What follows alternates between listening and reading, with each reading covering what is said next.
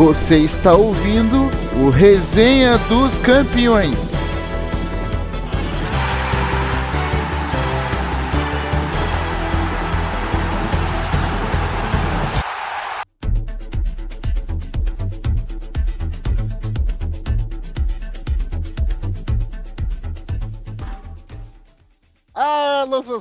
Alô Brasil, é você mesmo, aqui não é o, o Fernando Vanucci, mas eu estou aqui indignado com você que está ouvindo esse programa. Estou aqui para falar da Sul-Americana e da Libertadores, mas eu não vou falar nada, porque temos aqui dois convidados, um que não é convidado, que já é da casa, e outra que também já é da casa, mas essa é convidada mesmo. É, então vamos começar com o Luan. Fala aí, Luan, beleza?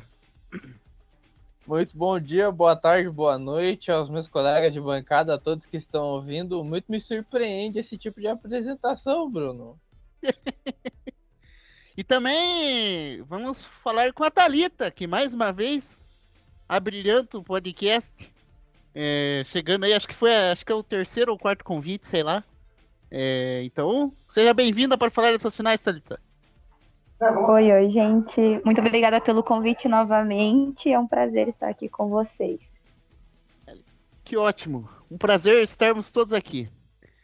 Então vamos falar primeiro da final da Copa Sul-Americana. O Atlético conquistou o bicampeonato da Sul-Americana, vencendo a equipe do Bragantino pelo placar de 1 a 0.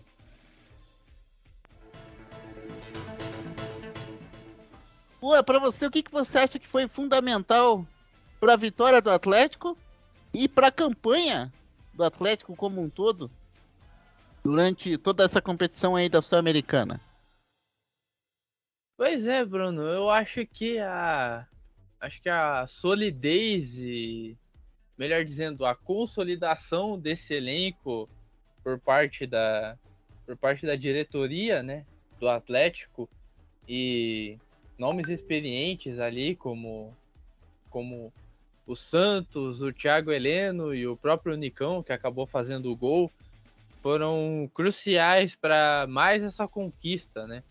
A, o Red Bull Bragantino tem um time muito jovem, ainda precisa passar por mais situações como essa para ficar calejado o suficiente e quem sabe conquistar o título futuramente mas o Atlético por ter essa essa mescla feita um pouco melhor conseguiu ser mais efetivo no jogo, apesar de não ter tanta posse de bola assim, porque o, o Massa Bruta teve mais a posse dela, tentou criar alguma coisa durante, durante todo o jogo, até conseguiu algumas boas chances no primeiro tempo, como a cobrança de escanteio do Coelho, que foi direto pro gol e, e o Santos defendeu na primeira e depois a bola sobrou no próprio Coelho, que chutou da entrada da área a bola passou triscando a trave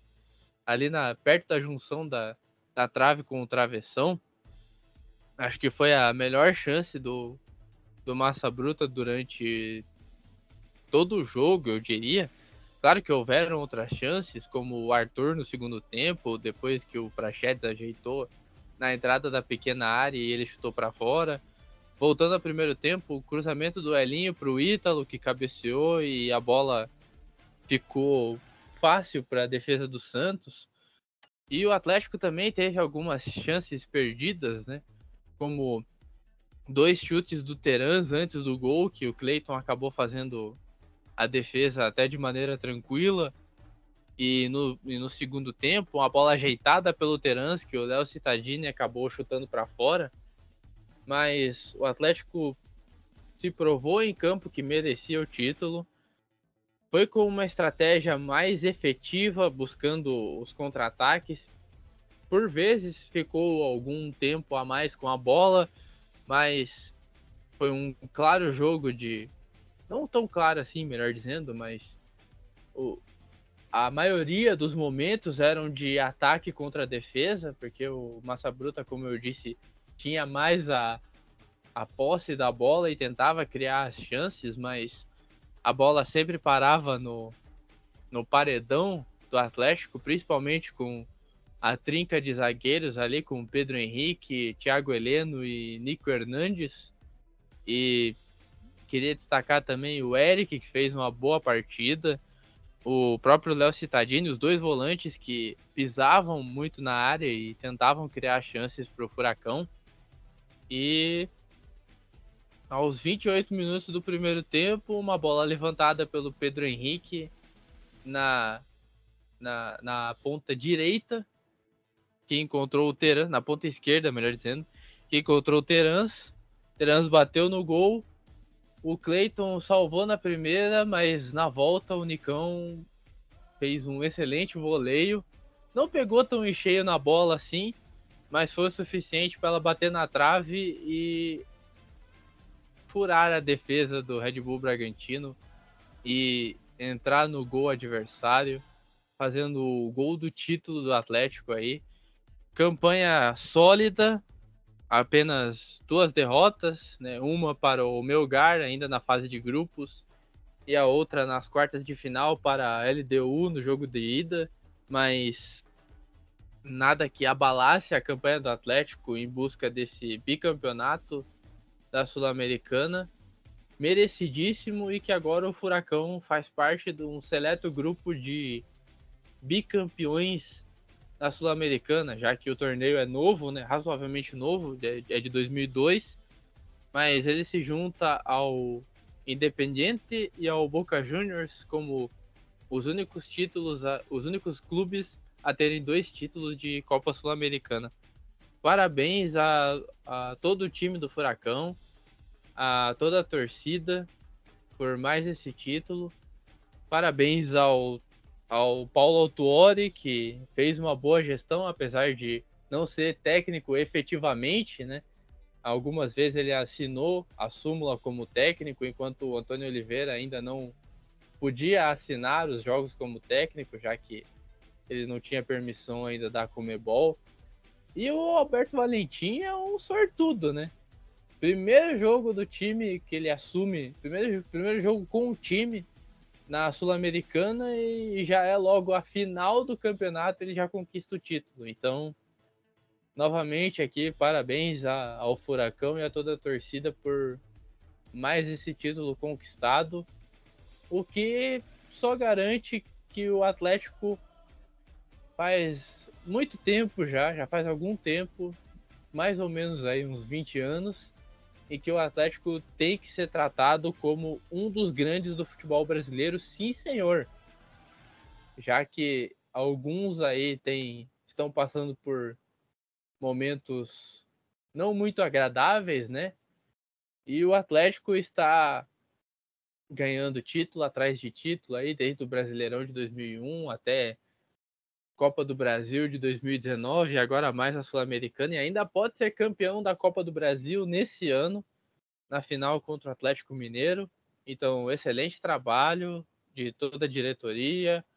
Os jogadores que estão ali realmente se tornaram símbolos de toda uma geração vencedora do Atlético que a gente está podendo presenciar. Saudações rubro-negras a todos os torcedores do Atlético e novamente parabéns pelo título.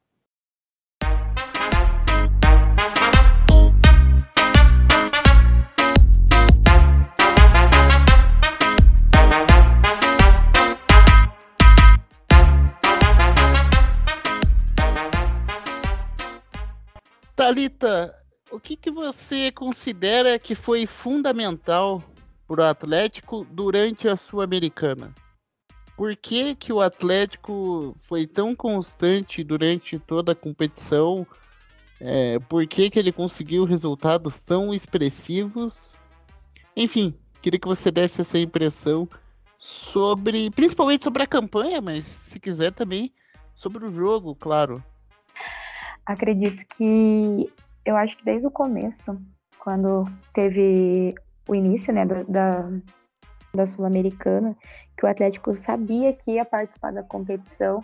Eu acho que o time já começou embalado, depois que foi passando, né, por igual o, o Lua falou, só teve duas derrotas, né, durante esse percurso todo até a final da Sul-Americana.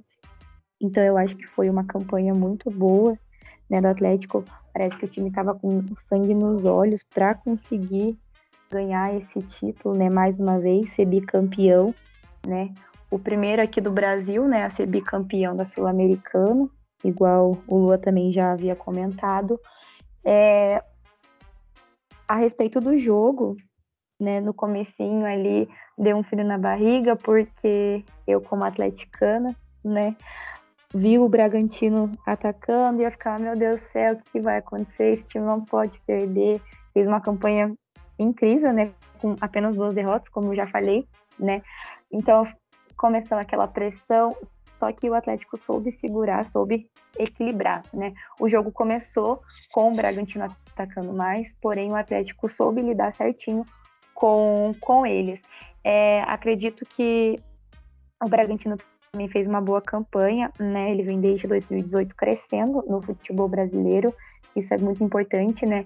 Ele tinha outro nome antigamente, que era o Clube Atlético Bragantino, né? Que daí acabaram vendendo para aquela multinacional que é sediada lá na Áustria. Então, desde 2018, quando ele fez a campanha para subir para a Série B, né, foi campeão da, da Série B em 2019, subiu para a Série A em 2020. 2020, daí foi para a Série A e passou a ser chamado oficialmente de Red Bull Bragantino.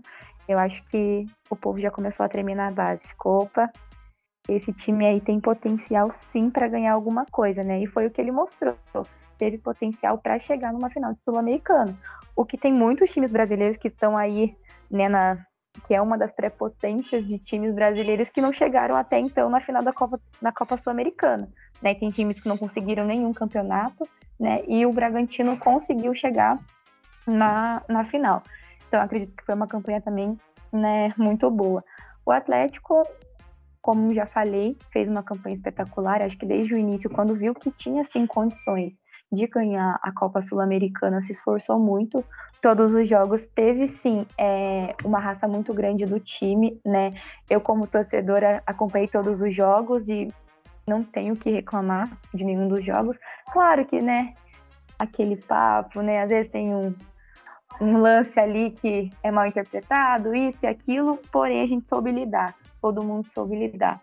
Foi uma campanha muito boa, acredito que merecemos sim o título de campeões e agora somos bi. Eric que vê a aproximação do Pedro Henrique um pouco mais à frente.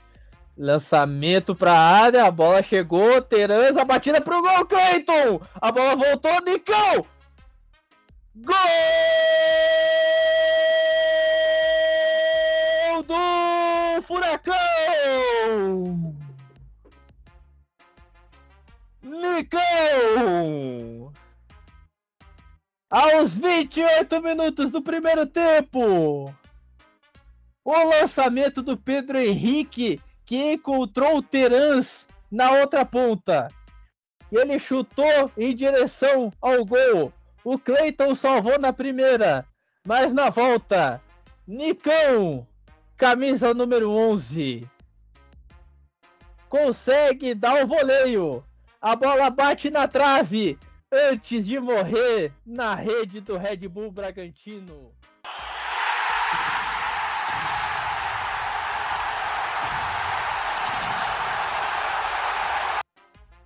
E entrando só rapidamente ali naquele comentário do Luan, é, para você o Atlético muda ainda mais de tamanho, mais do que já tinha mudado nos últimos anos?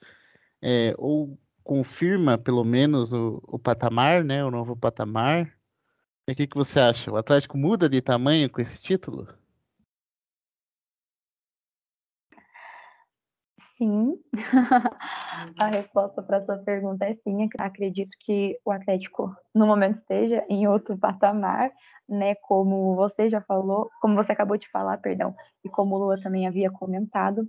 É, vem de sequências né, esplêndidas, ganhou Copa do Brasil, ganhou Sul-Americana, ganhou agora mais uma vez a Sul-Americana e vai disputar novamente a Copa do Brasil. Então, a final da Copa do Brasil, né, contra o Atlético Mineiro agora em dezembro. Então, eu acredito que o Atlético está subindo sim, é, de patamar, subindo de, acredito que patamar seja a melhor palavra para falar no momento. Tem potencial para ganhar muito mais coisa, né? Ano que vem, nos próximos anos. Então, resumindo, a, resp a resposta para sua pergunta é sim, acredito sim. Tá certo. Então, vamos virar de final sul-americana.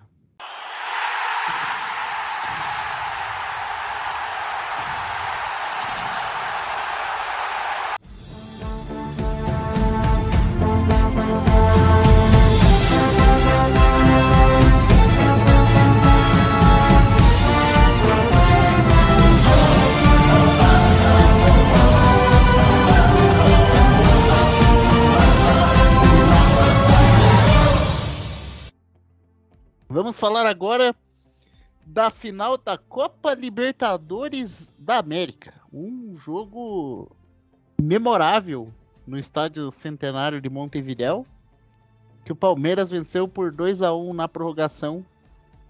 Após 1 a 1 no tempo normal, o Daverson fez o gol da vitória, mais um dos heróis improváveis do Palmeiras. Mais questionamentos pro lado do Flamengo, que já admitiu o técnico Renato Gaúcho. É, muita coisa para se repensar do lado rubro-negro e muito a se comemorar pelo lado alviverde. Lua, gostou do jogo, Lua? Pois bem, ao contrário do que vimos no em Atlético Paranaense e Red Bull Bragantino, principalmente no segundo tempo, que houveram sim algumas chances, mas sem, sem nenhum perigo, por assim dizer e o jogo acabou ficando um tanto quanto entediante. Essa foi uma final digna de Libertadores. Pelo menos em padrão sul-americano, foi uma final que mais me encantou de acompanhar. Tal qual foi o Flamengo e River Plate em 2019. No qual o Flamengo foi campeão lá com 2 a 1 dois gols de Gabriel Barbosa ou Gabigol. Mas essa final aqui foi especial, toda a atmosfera de, de rivalidade que Palmeiras e Flamengo têm cultivado aí ao longo dos últimos cinco ou seis anos, se não me falha a memória, foi colocada nesse jogo. Duas campanhas sólidas, duas, dois elencos super estrelados. Hoje o Palmeiras um pouco menos do que o Flamengo, que vem construindo esse elenco já há alguns anos e o próprio Palmeiras também, mas as peças as peças já foram melhores, mas o estilo de jogo que o Abel Ferreira colocou em campo nessa nessa final foi o fator determinante, pois parafraseando aí falas de alguns comentaristas aí do que estiveram acompanhando o jogo, né? Mauro Betting por parte do SBT, Leonardo Bertozzi por parte do grupo Disney ali, ESPN, Fox Sports. O Palmeiras, to, todo, todo mundo do time do Palmeiras estava ali sabendo a sua posição, a sua função, ou seja, exata, sabiam, todo mundo sabia exatamente o que tinha que fazer no campo. O Flamengo entrou de uma maneira meio aleatória. Por mais que tivesse mais posse de bola, que tentasse criar mais chances, que tentasse furar a defesa do Palmeiras, mas isso aconteceu uma vez e foi no segundo tempo. Mas o Flamengo entrou num modo até meio aleatório, dependendo muito da individualidade dos seus homens de frente, né? Principalmente Everton Ribeiro, Arrascaeta, Bruno Henrique e Gabigol. O Arrascaeta voltava de lesão, o que era um fator determinante para ele não ser o mesmo Arrascaeta que a gente já está acostumado.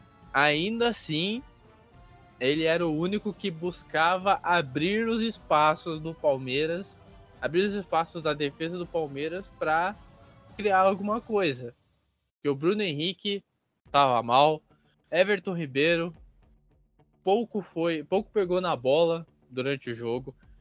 A bola ficava mais entre os zagueiros, né? Davi Luiz tocava para Rodrigo Caio, que voltava pro que voltava para o Isla, que voltava para Rodrigo Caio, enfim, e ficava nessa posse de bola sem a efetividade, sem a efetividade que acabou se tornando característica do Flamengo nos últimos jogos aí, o Renato Gaúcho não soube aproveitar e tirar o melhor desses jogadores e, e o Renato Gaúcho também não soube mudar esse tipo de, de postura.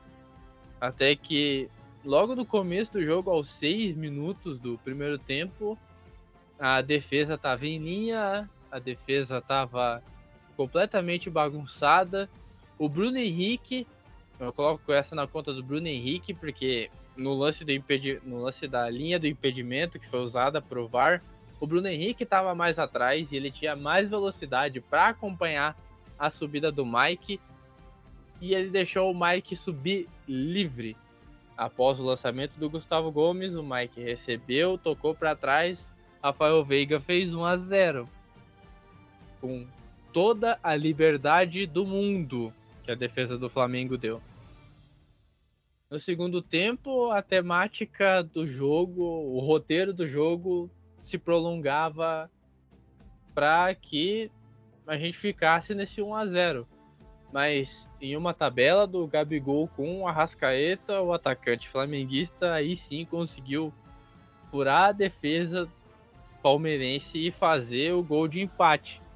Até um pouco de falha do Everton ali no ali no lance, porque a bola passou justamente aonde podia passar que a, entre a mão do Everton e a trave não tinha muito espaço e ela passou ali.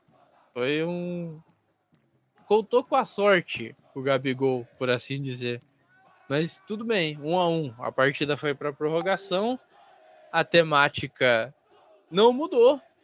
O Palmeiras até por vezes tentava ficar um pouco com a bola para quebrar o ritmo do Flamengo, mas isso mudou logo no início da prorrogação, já que numa falha defensiva aí do Flamengo, no toque do Davi Luiz para o Andréas Pereira, que estava mais atrás, a bola acabou escapando, o Andréas acabou escorregando, o Daverson ligado no procedimento, como diria até o José, foi lá e tocou na saída do Diego Alves e a torcida do Palmeiras, que estava em menor número em Montevidéu, diga-se de passagem, conseguiu fazer a festa mais do que a torcida do Flamengo, que estava ocupando a maior parte do estádio centenário. E, e o a torcida do Palmeiras conseguiu fazer mais barulho durante o jogo todo. Isso é um bom ponto a se destacar. E o Daverson, o grandíssimo menino maluquinho foi lá e fez a alegria palmeirense no começo da prorrogação. O Flamengo até tentou algumas vezes, trocou o Andrés Pereira para ver se tentava alcançar algo diferente, mas não deu. A América continua verde, o Palmeiras conquista o bicampeonato seguido, coisa que não acontecia desde 2000, 2001, quando o Boca fez isso.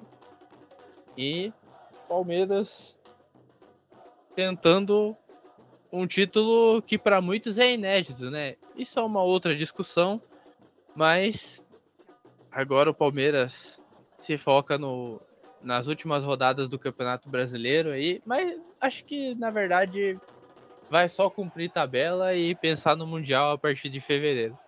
Parabéns à torcida do Palmeiras. Parabéns ao Abel Ferreira, que colocou sua estratégia em jogo, conseguiu colocar suas ideias dentro de campo para a conquista desse título e que mais uma vez foi uma peça importante tirando um coelho da cartola, como foi o Daverson e como foi o Breno Lopes na final de 2020 realizada em janeiro deste ano. Parabéns, torcida Alviverde. O título foi merecido. E fica aí a, a torcida de alguns para que esse título mundial do Palmeiras venha logo.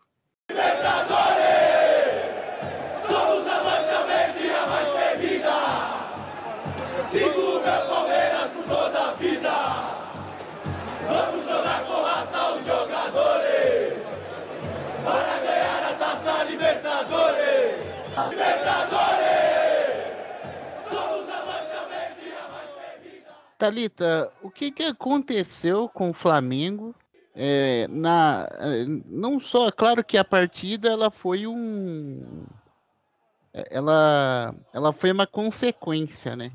Mas a queda do Flamengo vem de muito antes. O que que aconteceu pro Flamengo? É, não só nessa final de Libertadores, mas ter ficado de fora aí, ter perdido força no Campeonato Brasileiro, ter perdido é, é, pro Atlético Paranaense na Copa do Brasil e agora ter sido ter perdido uma final para um grande rival. O que, que aconteceu com o time estrelado do Flamengo, é, com um técnico que, sim, temos muitas críticas e talvez esses seus defeitos tenham levado às derrotas no fim da temporada. É, eu vou deixar para você. É, mas que é um técnico de, de renome, um técnico respeitado no, no Brasil, um técnico que fez bons trabalhos recentes, apesar dos últimos dois anos não terem agradado a ninguém, nem, nem os gremistas, né? Então, o que, que aconteceu com o Flamengo, Thalita? Então, é, eu acredito que o problema do Flamengo é, venha de um tempo para cá. Acho que não é algo de agora. Começou em 2020, né, com a contratação do Rogério Ceni. É, foi desclassificado. O time foi desclassificado de todas as competições também, né? Ganhou o Brasileirão na- nas coxas, né? Porque o Inter deu uma pipocada, o Corinthians deu uma ajudada. Claro que o Flamengo fez a parte dele de ganhar o que tinha que ganhar, mas não foi um título uau, extraordinário, não foi uma campanha extraordinária. Ganhou o título nas coxas, né? Isso é fato, não tem o que, o que discutir. Esse ano, o Flamengo tem um dos elencos mais caros do Brasil, se não for o mais caro, e tinha a chance de ganhar literalmente todos os campeonatos esse ano, né? Com esse elenco que o Renato Gaúcho mesmo falou, né? Que com 200 milhões, né? Era obrigação ganhar. Então, com um time desse, tinha obrigação de ganhar tudo, né? Era o mínimo que o time podia fazer. Porém, começou a decair, porque ficou a mesma coisa, praticamente.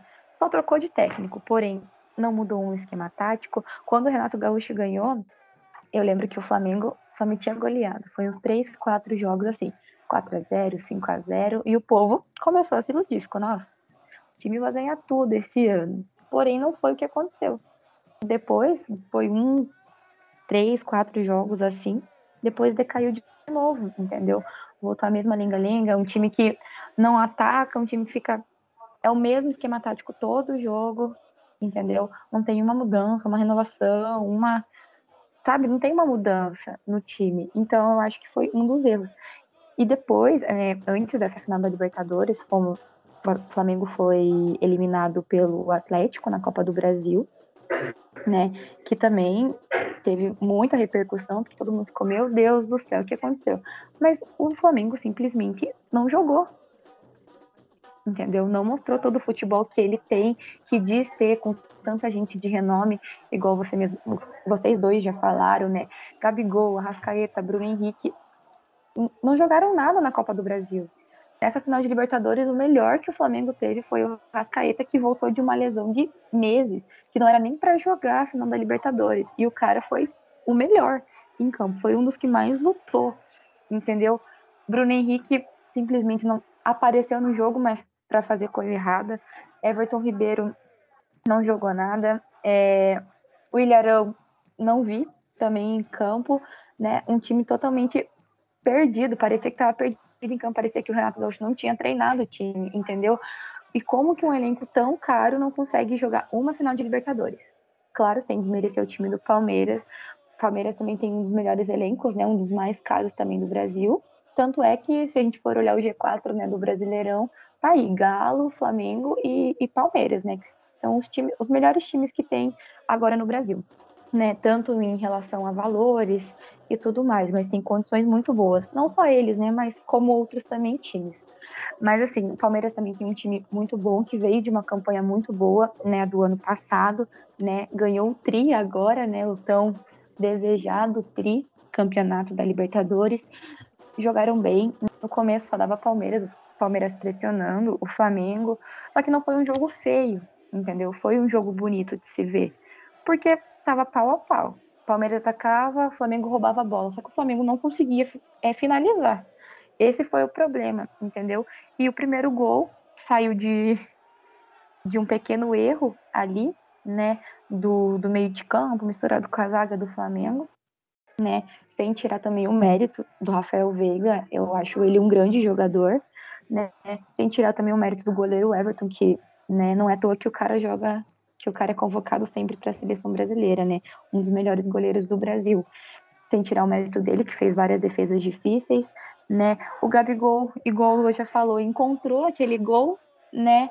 Ah, deu uma expectativa, uma esperança para a torcida rubro-negra, porém, infelizmente, com o erro do Andreas, né? Sem também tirar o mérito do Daverson, é, do menino maluquinho, que teve, né? Essa felicidade de trazer o título, né? Para a torcida, né? Acabou virando nisso.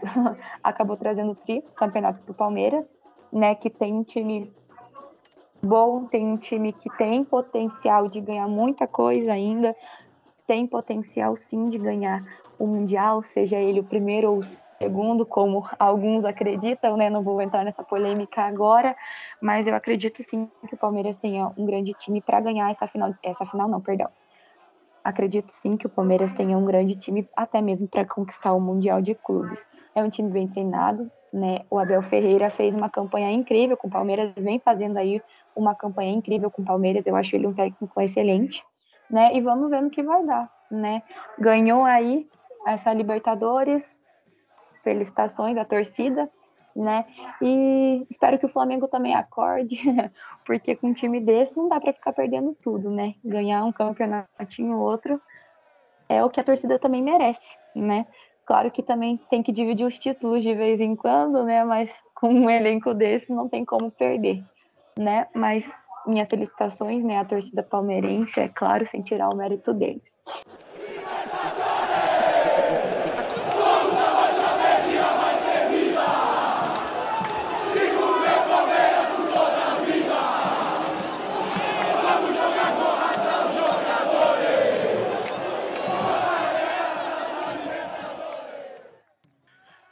Luan, é, primeiro eu quero que você fale das chances do Palmeiras no Mundial. Primeira, primeira coisa. É, falando agora do campeonato mesmo, não só do sonho do Palmeiras. E assim, se o Abel for embora, que tudo indica que vai, e, e tá louco para ir, né? É, louco para ir para voltar para Portugal, para voltar para terrinha, né? Então, se o Abel foi embora, que técnico o Palmeiras deveria trazer? Quem tem no mercado que o Palmeiras pode trazer para manter um estilo de jogo parecido? Ou, sei lá, mudar radicalmente. Mas a ideia é qual vai ser a saída do Palmeiras? Com tanta cobrança, com o técnico já tendo que chegar sabendo o que tem que fazer, que tipo de técnico o Palmeiras pode escolher para a próxima temporada? Na minha opinião, eu acho que alguns torcedores do Palmeiras até podem concordar comigo nesse, nesse quesito, alguns não, e é normal. Mas eu acho que deveria dar uma chance pro Andrei, Andrei Lopes, o Cebola, que é auxiliar técnico hoje no Palmeiras.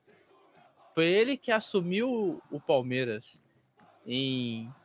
Eu não vou lembrar agora o número exato de jogos, se eu não me engano foram cinco ou seis jogos do Palmeiras no Campeonato Brasileiro da temporada passada, naquela época que o que o Luxemburgo foi mandado embora e eles ainda estavam buscando um novo técnico e eles estavam perto de anunciar o Abel Ferreira ainda.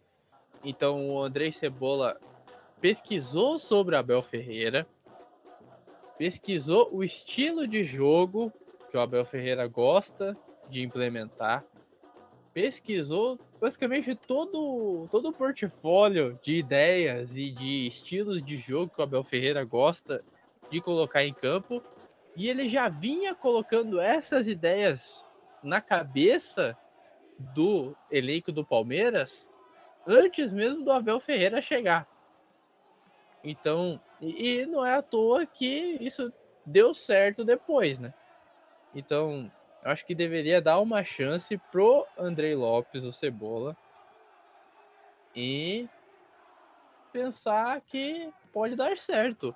Até porque enquanto o Andrei estava no comando do Palmeiras até a chegada do técnico português, o time não perdeu. Acho que o time perdeu, se eu não me engano, uma por Fortaleza por 2 a 0, mas depois disso foram só vitórias.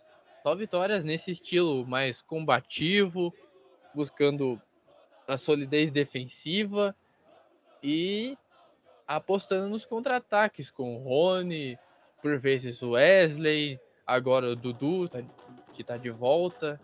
Então, eu acho que para esse estilo e para manter um padrão de jogo nesse time do Palmeiras, que querendo ou não, vai sofrer alguma reformulação, porque alguns ali vão talvez mudar de time, talvez o Luiz Adriano acabe saindo, né, por algumas alguns desentendimentos com a torcida que teve aí ao longo dos últimos meses. O Luiz Adriano pode ser um desses que que saia. E com novos jogadores e essa ideia implementada, caso Abel Ferreira saia, creio eu que efetivar o Andrei Lopes possa ser uma boa esperança de manutenção de padrão de jogo pro Palmeiras. Agora, falando sobre o Mundial, as chances são bem difíceis. O Palmeiras caiu numa chave bem complicada com o campeão africano Al Ali do Egito e o campeão da Liga dos Campeões da CONCACAF, o Monterrey, e pode ser que tenhamos um Brasil e México novamente e o Palmeiras quando enfrentou o Tigres na edição passada acabou não se dando bem como a gente já bem sabe. Mas se o Palmeiras entrar focado, Palmeiras entrar com esse estilo de jogo consolidado, se o Palmeiras entrar com essa mentalidade que o Abel Ferreira tem colocado no elenco e possivelmente com o Andrei Lopes no comando, que é o que eu espero e é o que eu acho ideal, tem boas chances sim de chegar à final. Se vai ganhar do Chelsea ou não, é uma outra história o Chelsea vem bem, vem fazendo uma campanha sólida. O Thomas Tuchel vem fazendo um excelente trabalho. Os jogadores em si são bom. No nível europeu, todos sabem como são os jogadores do Chelsea hoje, né? Principalmente o Lukaku se estiver em boas condições. Agora é um campeão improvável. O Chelsea foi um campeão improvável na última Liga dos Campeões. Tudo indicava que o campeão sairia do outro lado do chaveamento, que caía entre Bayern de Munique, Paris Saint-Germain, o próprio Manchester City, e acabou dando o contrário. Veio, veio do chaveamento onde estava o Chelsea, e o próprio Chelsea acabou se saindo campeão da Champions League. É um campeão improvável é um, é um ótimo elenco, é um dos melhores elencos europeus, com certeza, mas é, em termos, em termos coletivos, é um time bastante qualificado, é o favoritaço disparado para ganhar o Mundial de Clubes, caso eles optem por levar o time principal, porque pode ser que algumas datas ali se choquem com Copa da Liga ou algo do tipo, Copa da Liga, Copa da Inglaterra, e que para eles lá é prioridade, né, ganhar os, tor os torneios domésticos por primeiro, tanto que a gente teve essa, essa esse mesmo impasse quando o Liverpool jogou a a, jogou o Mundial de Clubes em 2019, que chegou até a final contra o Flamengo, o próprio Klopp falou sobre isso e que a diretoria queria que eles ficassem na Inglaterra e jogassem a Copa da Liga e ele queria levar o time para o Mundial e acabou levando o time para o Mundial de Clubes e acabou saindo campeão. Pode ser que tenha esse mesmo impasse no time do Chelsea. E aí, não sei que tipo de Chelsea a gente vai ver no Mundial de Clubes. Né? O Palmeiras e os demais times ali vão com seus elencos principais. E todos na esperança de algum dia enfrentarem o Chelsea ali dentro da competição. Se for o Chelsea principal, os Blues são os, os favoritos. Se for o Chelsea, sei lá, sub-21, sub-22, aí abre esperança para os outros. Até que ponto a gente pode colocar o Chelsea como favorito? Fica essa questão. Mas voltando ao Palmeiras, tem sim grandes chances de chegar até a final.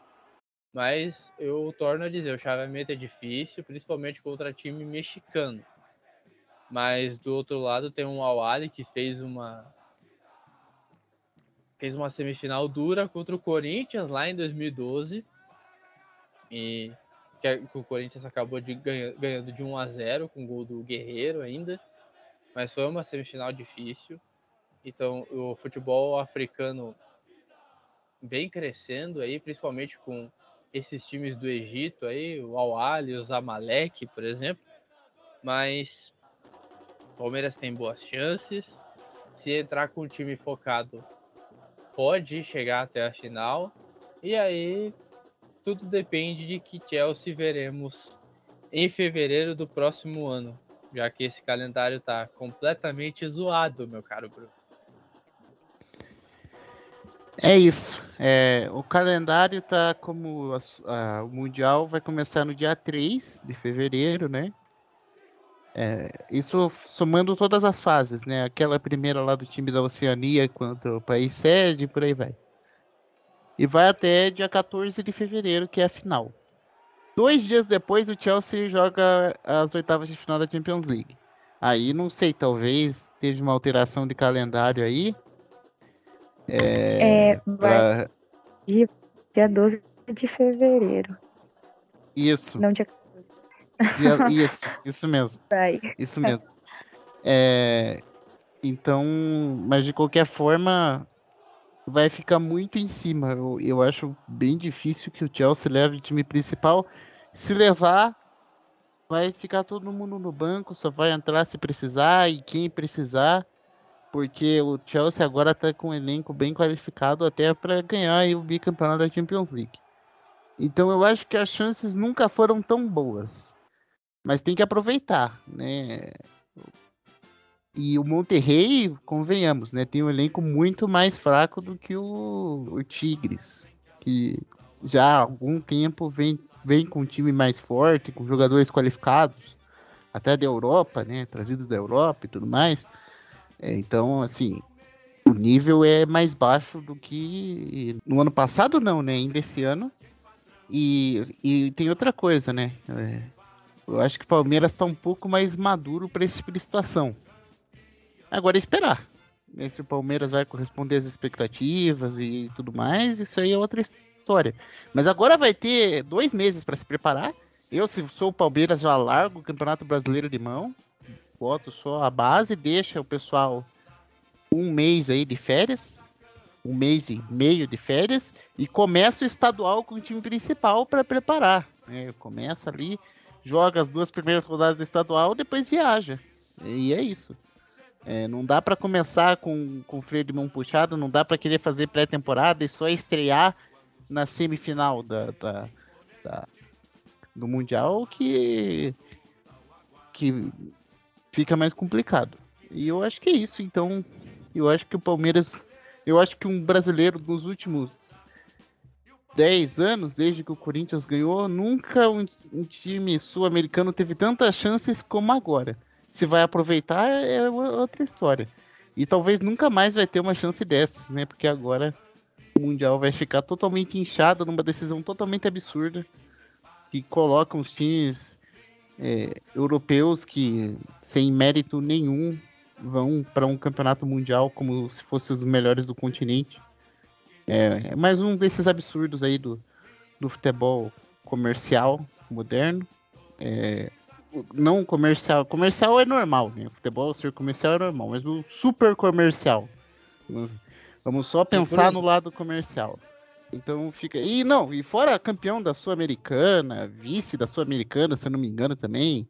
Um absurdo completo. Né? Uma Bruno, competição sem cabimento. Diga. É, você falou sobre o Monterrey ter um elenco menos qualificado que o do Tigres.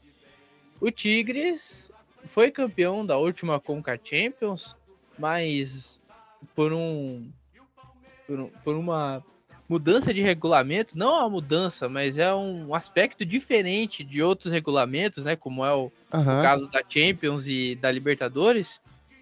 O Tigres, mesmo sendo campeão, não pôde disputar o bi. Ele não participou desta Conca é. Champions. É. Por isso que acabou caindo no colo do Monterrey. E antes de encerrar, antes da gente encerrar, que a gente já tá perto dos finalmente, eu queria fazer uma, eu queria fazer uma pergunta para vocês dois. É, nessas duas finais, tanto de Sul-Americana quanto de Libertadores, a gente viu uma supremacia muito grande. Não supremacia, eu tô, eu tô me utilizando dos termos errados aqui, melhor dizendo. Vamos lá, vamos refazer a, o início da pergunta. É, nessas duas finais a gente viu dois times, né, um em, um em cada final, em que optaram mais pelo contra-ataque e saíram campeões, apesar de momentos em que eles tinham a posse de bola, mas eles claramente tiveram menos a posse da bola do que os adversários que acabaram saindo derrotados. No caso, o Flamengo e o Red Bull Bragantino tinham mais a posse da bola e acabaram sendo derrotados para Palmeiras e Atlético, que tinham menos a posse da gorduchinha, como diria Silvio Luiz. Isso significa de algum modo que aqui no futebol brasileiro esse estilo de proposição de jogo vem definhando, ou seja, não vem dando certo desde 2019, quando a gente viu aquele Flamengo do Jorge Jesus, e que hoje o estilo de mais contra-ataque, de mais de esperar o adversário dar as ações do jogo para eu mais reagir a essa proposição, seja uma saída mais constante para a conquista de títulos? Vixe, essa você me pegou na pergunta, hein? eu acho que não é algo certo, entendeu? Eu acho que tanto o Atlético Paranaense contra o Red Bull, como o Palmeiras contra o Flamengo, soube lidar com a equipe, né? O Flamengo é uma equipe que sempre tá com a maior posse de bola na maioria dos jogos dele, porém não consegue finalizar e a zaga infelizmente não colabora, né? Então, os times que jogam contra o Flamengo sempre tem essa de tentar dar o sangue, dar a vida pelo contra-ataque, porque pode ser aí que sai o gol. A mesma coisa com a equipe do, do Atlético. É, tanto é que o Atlético, quando jogou contra o Flamengo na, pra, na semifinal da Copa do Brasil, é, o que, que o Atlético fez? Esperou o Flamengo dar uma vacilada para atacar e fazer o gol. Entendeu? Então eu acho que vai muito de time para time, sabe? O Flamengo é time que fica muito com a bola. Então, quando você vai jogar contra o Flamengo, você tem que saber lidar com aquele time. Você sabe que o time do Flamengo vai, uma hora ou outra, dar uma moscada. E que teu time pode atacar, pode contra-atacar. E eu acredito que seja a mesma coisa com o Atlético, só que. A mesma coisa não, perdão, ao contrário com o Atlético. O Atlético é o time que vai contra-atacar. Contra então, se ele vai jogar com um time que tem a maior posse de bola, né, joga um pouquinho mais, sei lá, regrado, não sei como dizer isso, ele vai saber pegar o adversário no, nesse ponto fraco dele. Só que eu acho que não seja um estilo que esteja uma moda, que esteja pegando no momento. Eu acho que vai de time para time, entendeu? Igual eu falei, né? Tem time que é mais retranqueiro, fica mais ali atrás, só esperando para dar o bote. Agora tem time que fica atacando o jogo inteiro. Entendeu? O Galo, por exemplo, que provavelmente será o campeão brasileiro. Eu acredito que o Galo não, não tenha um, um, time retranqueiro, sabe? É um time que ataca, entendeu? É um time que vai atrás de fazer o gol. Tá ganhando, mas continua tentando, continua tentando marcar o dele, marcar mais, entendeu? Então eu acho que ainda não pegou essa moda. Talvez pegue, porém no momento não. Olha, eu, eu acho que é uma fase que o futebol sul-americano vive. É, é uma fase de escassez. E na escassez você tenta se proteger. Né? Então é isso que como falta material humano, é mais seguro eu me defender do que contra-atacar. Até pro Palmeiras, às vezes, falta um pouco de material humano. Né? Tem ali o Rony e o Rafael Veiga. É, o Luiz Adriano quando era quando ainda era um jogador importante para o Palmeiras e tudo mais. Mas o Palmeiras sofre um pouco com essa questão de material humano também, principalmente no campo ofensivo, né? É, então, quando você não tem peças o suficiente, o, o ideal é que você se defenda, né? É a melhor a melhor ofensiva é uma defensiva mais forte. Então eu acho que aqui, aqui no futebol sul-americano, por essa debandada de jogadores, ah, tá, acabou que aconteceu isso. É, eu acho que isso pode mudar? Eu acho que pode mudar, sim. Né? Mas eu não vejo que o futebol brasileiro vai ficar mais competitivo por causa disso. Eu acho que você pode ter um futebol competitivo mesmo na retranca. Né? Eu acho que que é plenamente viável. Não é bonito de se ver? Não é. é mas, mas é a saída, né? Infelizmente, o futebol tem dessas coisas, né? Nem sempre ele é agradável. Mas é o que tem. Né? E aqui no Brasil, principalmente, que a gente vê aí dos principais times, tirando o Atlético Mineiro agora e o Flamengo, inclusive eu acho um absurdo que tem alguns profissionais afirmando que o Atlético Mineiro do Cuca é limitado é, que, enfim, é, não vou me estender muito nesse, nesses comentários, mas eu acho, eu acho de uma pobreza, assim, porque o Atlético Mineiro tem opções ofensivas, tem armas para atacar, contra-atacar, se defender, né? Então talvez seja um time mais completo nesse sentido. Mas entrou um investimento monstro também no Atlético Mineiro. Então a gente tem que. Ah, o Palmeiras também tem investimento? Pois é. Aí eles optaram por por uma estratégia mesmo, né? E, e para isso talvez até condizente, mais condizente um pouco com o estilo Palmeiras, né? Então, eu acho que, que aí ter, ter sempre ali bons jogadores de meio de campo, jogadores marcadores no meio de campo, uma defesa sempre muito muito sólida e atacantes ali mais brigadores ou rápidos. Né? É, é claro que o Palmeiras já teve várias fases da sua história, Palmeiras da Academia, o Palmeiras da Parmalat, enfim. Mas eu acho que esse é um é um padrão assim do Palmeiras da defesa, do, do de, de, ter jogadores rápidos e habilidosos para decidir o jogo em um lance, né? Então, é, eu acho que é isso. Acho que a gente tem que aceitar um pouco essas coisas, né? Acho que tentar brigar contra ele, uma hora aparece alguém com outra ideia. Eu acho que sim, nós estamos muito atrasados em relação ao futebol mundial nós temos problemas, temos dificuldades é, é, de estudar, temos dificuldades quanto a adaptar. Então, tipo, o cidadão vai lá na Europa e acha que pode simplesmente dar Ctrl C ou Ctrl V aqui no Brasil que vai funcionar. Né? E não é, não é bem assim. Uma vez eu até vi uma thread do, do Toninho Cecílio no, no Twitter. Ele falou dos clubes que adaptavam a metodologia a metodologia do, do Barcelona a, ao seu estilo de jogo, só que com jogadores bem mais lentos, jogadores mais altos, ou seja, sem qualquer cabimento. O futebol brasileiro sempre foi reativo, né? Boa parte da nossa história, dos nossos títulos, sempre foi assim. Então, é por aí.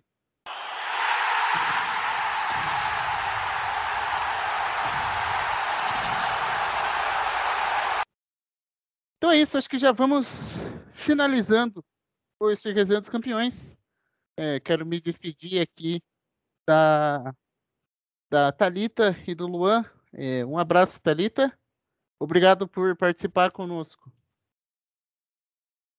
Imagina, obrigada a vocês pelo convite. E também um abraço para o Luan. Valeu por, por, estar aqui mais uma vez, é, me, nos acompanhando aqui na bancada. Pois muito bem, Bruno. É sempre um prazer estar aqui e aqueles avisos de sempre para todos que estão nos ouvindo, né?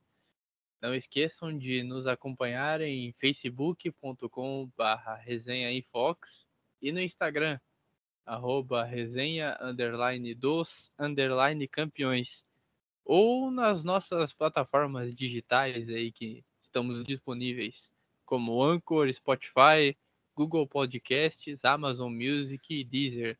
E uma novidade, estamos também disponíveis na Rádio Fatec no aplicativo Zinoplus. É só você acompanhar lá. O link da web rádio estará na descrição desse episódio e é isso aí. Forte abraço a todos e até o próximo episódio. Um abraço, pessoal. Até mais. Quando surge viver de imponente, no gramado em que a luta o aguarda, sabe bem o que vem pela frente, que a dureza do prédio não tarda, e o Palmeiras no ator partida, transformando a lealdade em padrão. Sabe sempre levar de vencido e mostrar que de fato é campeão.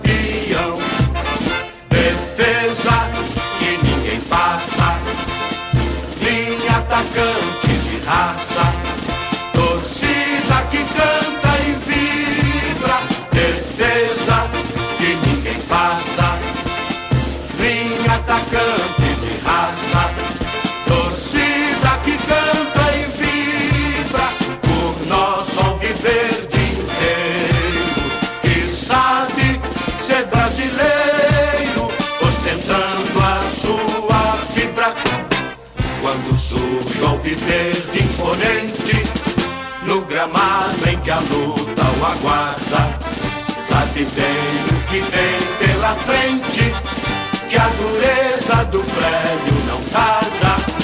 E o Palmeiras matou na partida, transformando a lealdade em padrão. Sabe sempre levar de vencida e mostrar que de fato é campeão.